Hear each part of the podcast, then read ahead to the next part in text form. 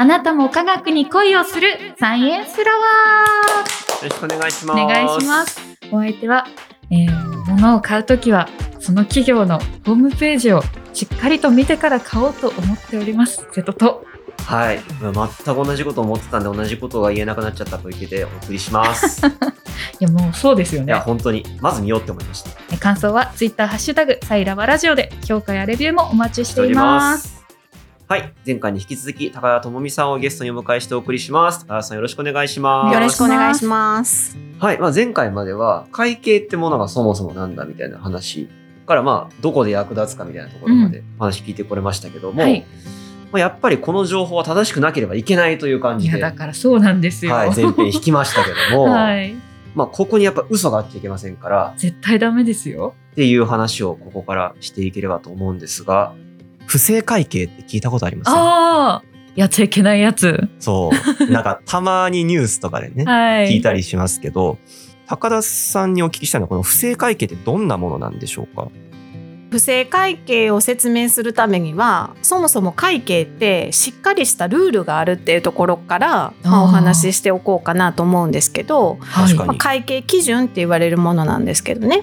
でなんかこう普通の企業の事業活動を行っている時にいつの時点で売上でいくらで計上するか把握するかっていうことに、そんな難しい話なのかなって思われたりすること結構あるんですけどうん。ただそれ結構難しくって例えば会社がですね物を販売してはい。1ヶ月間は無料で返品できますと、あーお試し期間みたいなあ1ヶ月あったとして、はい。これいつの時点で売り上げを計上するのが正解っぽいですか？販売したタイミングか1ヶ月後か。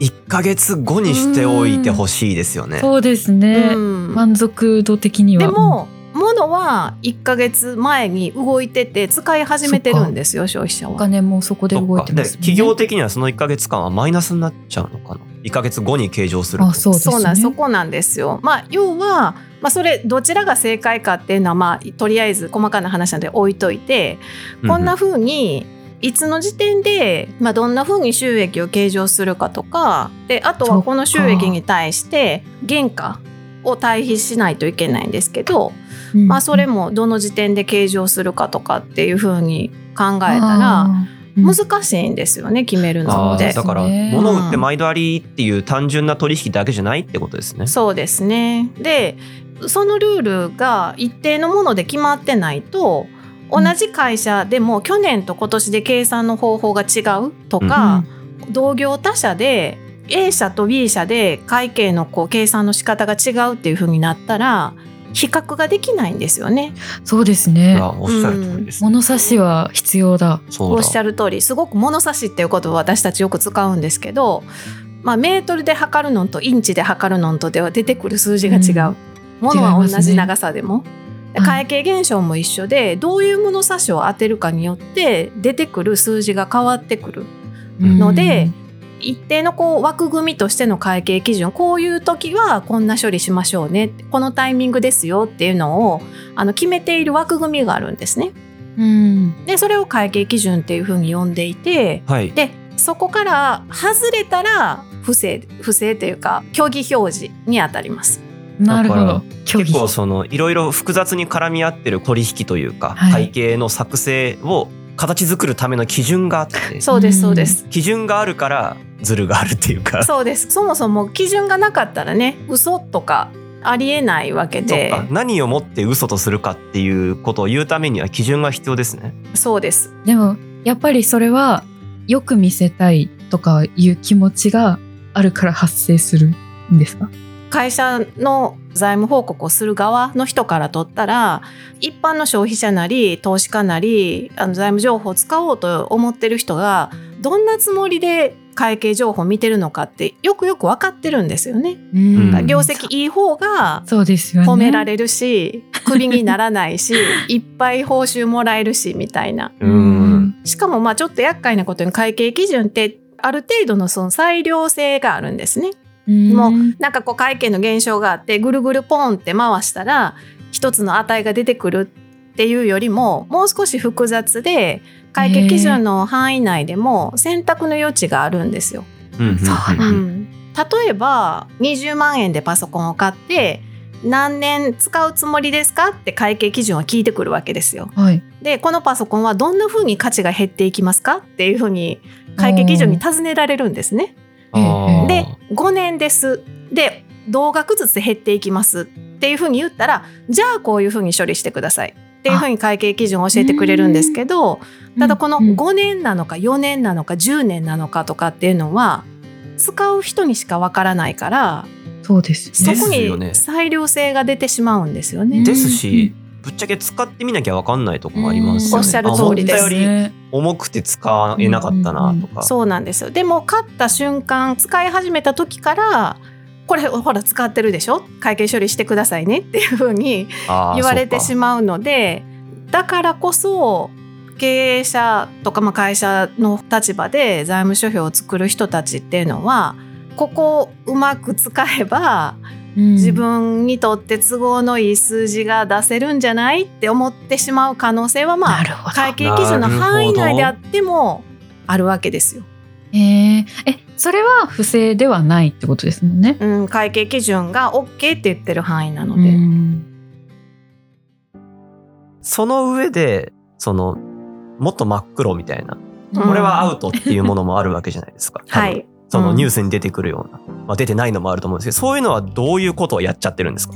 いくつかもうパターンっていうかがあってうんで中でももう絶対黒って分かるようなものをこう今はご説明ししようかなと思うんですけど、はい。循環取引って呼ばれるものがあって循環。循環取引って、まあ、何かっていうと私が一番最初取引を始めるんですね。うんで私から瀬戸さんにはい。そのものを売ります。はいで瀬戸さんが小池さんに同じものを売ります。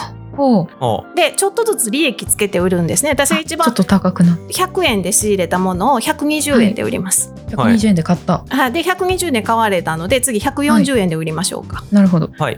で140小円で池さんは買いました。140円で買ったものを私に160円で売るんですよ。あれ？戻ってきた。うん。で私160円で買ったので次もう一回瀬戸さんに180円で売るんですよ。はい。え、え、これずっと続くんですか？循環取引です。ああ。でも、うん物の価値はなぜか上がっちゃってる？でこれって一番問題なのは最終消費者いないんですよこの参議院に。ですよね。一生回ってるってことです、ね。そうです。で誰も消費してなくてこの間の中で場所が変わってるだけなのに、はい。私は誰か最終消費者のために物を売るっていう努力もせずに20円の利益を儲かってる？100円のものを120円で売ってるので。利益があるっていうふうに会計にかけちゃう。そう見せかけてしまえるんです。でも実際に物も動いてるからこれって摘発がすごく難しいんですよね実は。うん。循環取引って。でもこれって誰もハッピーじゃなくて延々続くじゃないですか。ですよね。なんか膨れ上がったものがうんどんどんどんどん爆弾ゲームです。本当そうそうそう。そうなんですよ持ってる感じでもそれをだから不正だって暴くのはすごい大変ってことですね。そうなんです。そうなんです。あのもものすごくこう古典的でかついまだになんでこんな嘘つけるんだろうって思うようなものって販売したものの原価を決めるのって在庫がどれぐらい残ってるかで把握することって結構多いんですよ。今年100作りました。はい。はい在庫が20残ってます。ってことは80売れたってことですよねっていうふうに把握するんですよね。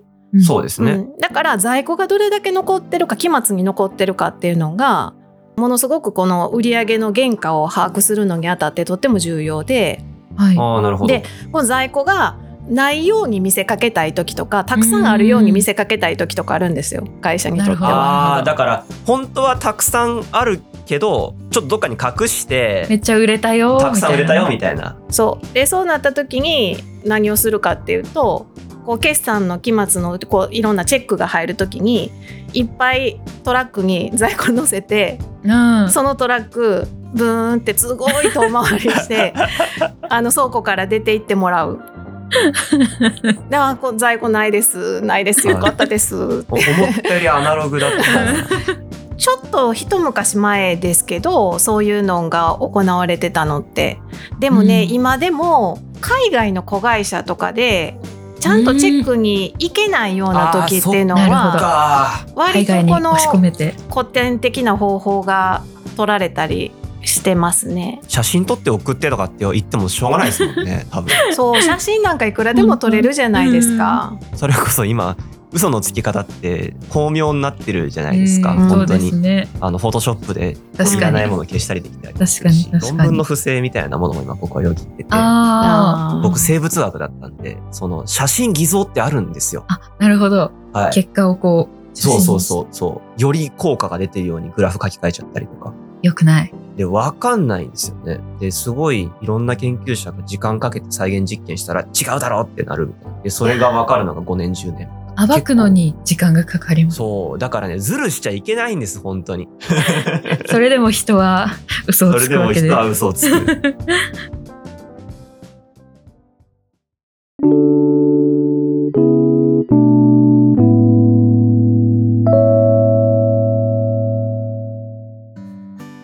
今このズルはい。をやっぱ暴けないとやばいみたいな感じになってきたじゃないですか。はい。あの会計監査って聞いたことあります？あ、はい。全然規模違うと思うんですけど、もう高校の役員会みたいなのに。ありました。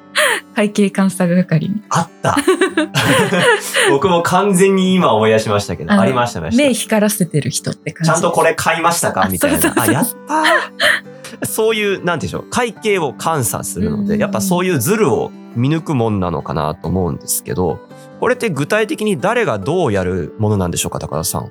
はい、お二人が言われていた高校とかの会計監査もあの本当に監査のうちで監査ってプロの人じゃなくってもあらゆるレベル感でされてるんですけれど、うん。まあ、ただこの話の中で話題に出ているような上場企業の外部に報告するための会計に対する監査っていうのは公認会計士っていうあ国家資格なんですけど公認会計士っていう資格を持ってる人あるいはまあその人たちが集まって作った監査法人、あ、聞いたことあります。はい言われるようなあのところが行うっていうふうに法律で決められてます。うん、絶対行わなきゃいけない。やっぱ大事なことなんで。そうですうんうんうんなので上場企業の会計の外部報告っていうのも金融商品取引法で求められているものですし、うんうんまあ、それを公認会計士等によって監査済みにすることっていうのも法律金融商品取引法ですねによって求められていることです。うんでまあその監査をする人たちっていうのは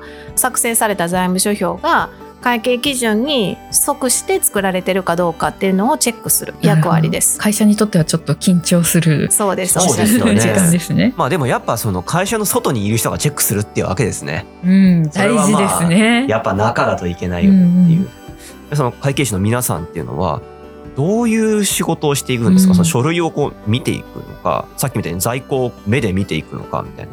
そこがねすごい難しいんですけど、まあ、財務諸表ってか書類なのでちょっと違うんですけど、はい。一番簡単なパターンだったとするともしね、はい。私が今「私今日1,000円持ってるんですよね」っていうふうに言った時にはい。お二人が会計士だとしてね監査するんだったとしたら、どうされますか？ちょっとジャンプしてみろよみたいな やつそうでよねですすね。。お財布見た後に、うん。こう、身辺調査というか、そうですよねなんて言うんでしょうね。うん。そういうことをするのが、まあ、監査なんですけどはい。ただ一口に1,000円って言っても私が1,000円ピラピラってお見せしたらそれで正しいって思いますか？わかりますか？いや、いや、持ってるけど、もしかしたらどっかから持ってきたお金かもしれないとかってことです？私のお金かどうかわかんないあ、ですそうですしね。確かに。お金に名前書いたら怒られますからね。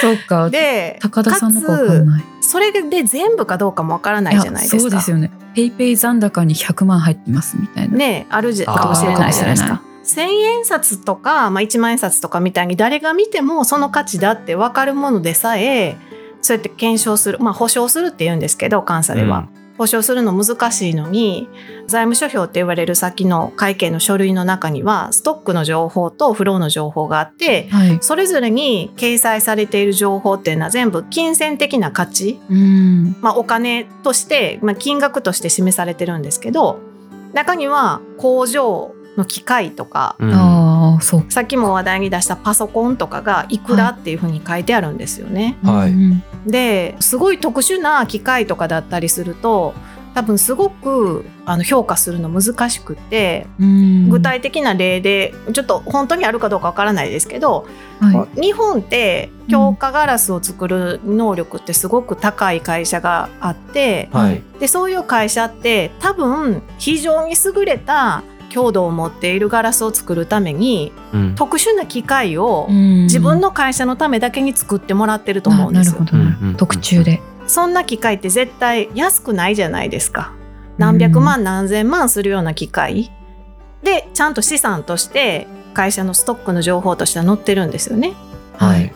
でもその機械って中古市場とかはもちろんないわけですよねそんな機械。もうスペシャルすぎるんですね。そうそうそうわそうからない。でも使い続けてるから価値の劣化もあるしうん企業がガラスを作って販売する活動にきちんと貢献しているのではい。価値が減った分っていうのは費用として計上しないといけないんですよねフローのところに。この費用として計上する金額をあるいはまあ価値が減ってる分をどうやって決めるのか、確かに。会計士の方も専門じゃないことですもんね。うん、なので会計士の人たちははい。専門じゃないから分かりませんって言えないので、自分のクライアントの業種の状況だとかそのクライアントの会社の位置づけだとかっていうのを適切に把握した上でこの機械はこういうふうに価値が減っていくっていう考え方は OK ですあるいはダメですっていうふうに判断するんですよね。なるほど。わかんないなりに分かりに行かないといけないわけですよね。そうですね。でもそれって本当に専門性が上がれば上がるほどうん難しいというか。難しい。いや、あの、多分、どこに誰が何を持ってるっていうことを証明するっていうか、これが正しいですっていうふうに言うことすら難しいっていうのは、こんなに実感したことなかったかもしれないですよね。なんか人が動かしてるものだから難しいですね。この話を違うテイストで高田さんから事前にお聞きしてきたときに、はい。真実の相対性っていう単語が出てきてすごいかっこいいと思うと同時にこれを象徴してるような気がするんですけどこれについてもちょっとお話しいただけますか？私があの大好きな言葉の一つなんですけれど、まはい。あ会計基準っていくつか原理原則を定める考え方っていうのがあって、うん。そのうちの一つに真実性の原則っていうのがあるんですね。でその真実性の原則っていうのは基本的にまあ会計は真実を示すものでないといけないっていうことを歌ってるんですけどただその真実って絶対的な真実じゃなくって相対的な真実だっていうふうに私たえ？ち最初に習うんですよ。そうなんですか？でどういうことかっていうと、まあ、先ほどのパソコンの価値の減り方の話の方に戻るとはいパソコンを買った時点ではこのパソコンすごくスペックも高くって6年ぐらいは使えるだろうと思って買いました。はいで6年間同じように使い続けるから価値の減り方も年々同じ金額ずつ減っていくっていうふうに考えました。はい。で会計上もそういうふうに処理しました、うん。公認会計士の人もそれで OK だって言いました、うん。でも3年ぐらい使ってたら突然壊れたとか、急にこのパソコンのスペックを大いに上回るようなパソコンの方が世の中に流通してしまって陳腐化してしまったあー全然ありえますよね。そうなんですそうですね。ありえるんですよ。じゃあ3年前に見積もった時のとは違う現実が3年後に待ってたわけですよね。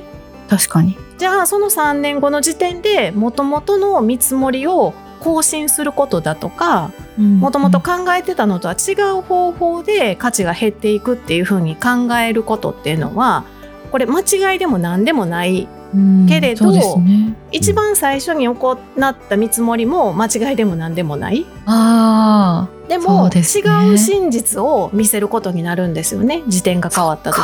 あ。あはい。でこれが社会科学の分野でいうところの真実の相対性をすごく物語っていて、うん。ある時点で最大限の努力をしてもうこれだっていうふうに、まあ、合意はした。これが真実なんだ。今の時点での真実なんだっていうことが後で覆される可能性がある。うんうん。真実はいつも一つっていうわけでもないというか。いや私あのなんかのドラマで見たのを思い出したんですけど事実は一つ。でも真実は人の数だけあるっていう。聞いたことがあってそれを思い出しました、ね、何か価値が下がったっていう。事実は一つだけど真実はその両サイドにある、うん。おっしゃる通りです。だからといってこうまあこれも真実だもんねってこう甘くいくわけにはいかないですしねだからそういう意味では監査ってめちゃくちゃ必要ですよね。うん難しいとはいえやんなくちゃいけないというか。んそうですねいつも言おうか迷う話があるんですけれど まあこうこういう時なんで言ってもいいかなと思うんですけどあどうぞどうぞ。もしかしたらねもしかしたら一番理想的なのは監査がなかったとしても信頼できる財務諸表をきちんと作れる会社ばっかりだったらもしかしたらいいのかもしれないです。嘘なんてつかない真実の相対性っていうのを社会的にもすごく受け入れられていてみんなが理解できてそのことを。はい。で会社の経営者の人ももうあるがままをうんそのまま言う。でそしてあるべきところにお金が流れていくうんかもしれないんですけど、でもそんはない夢物語はありえないので、すごい性善説です。そうですまあありえないので監査は絶対必要です。そっか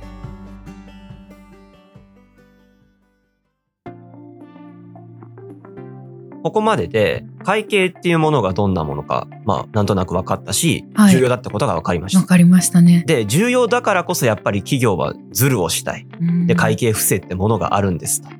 で、ズルがあるから会計監査っていうものがはいで、でもそれがすごく難しいことだってことも分かりました。でも、まあ会計監査がないといけない。うんってなった時に、なるべく会計監査って不正を見抜けた方がいいじゃないですか。いやそれはそうめちゃくちゃですね難しいけど。そういうところで会計監査の質、品質っていうものが問われてくると思うんです。はいこれが高川さんの研究です。おおそれについてちょっと後編になるので、また来週にということになります。聞いてくださいはい、じゃあ次回もお楽しみに。楽しみに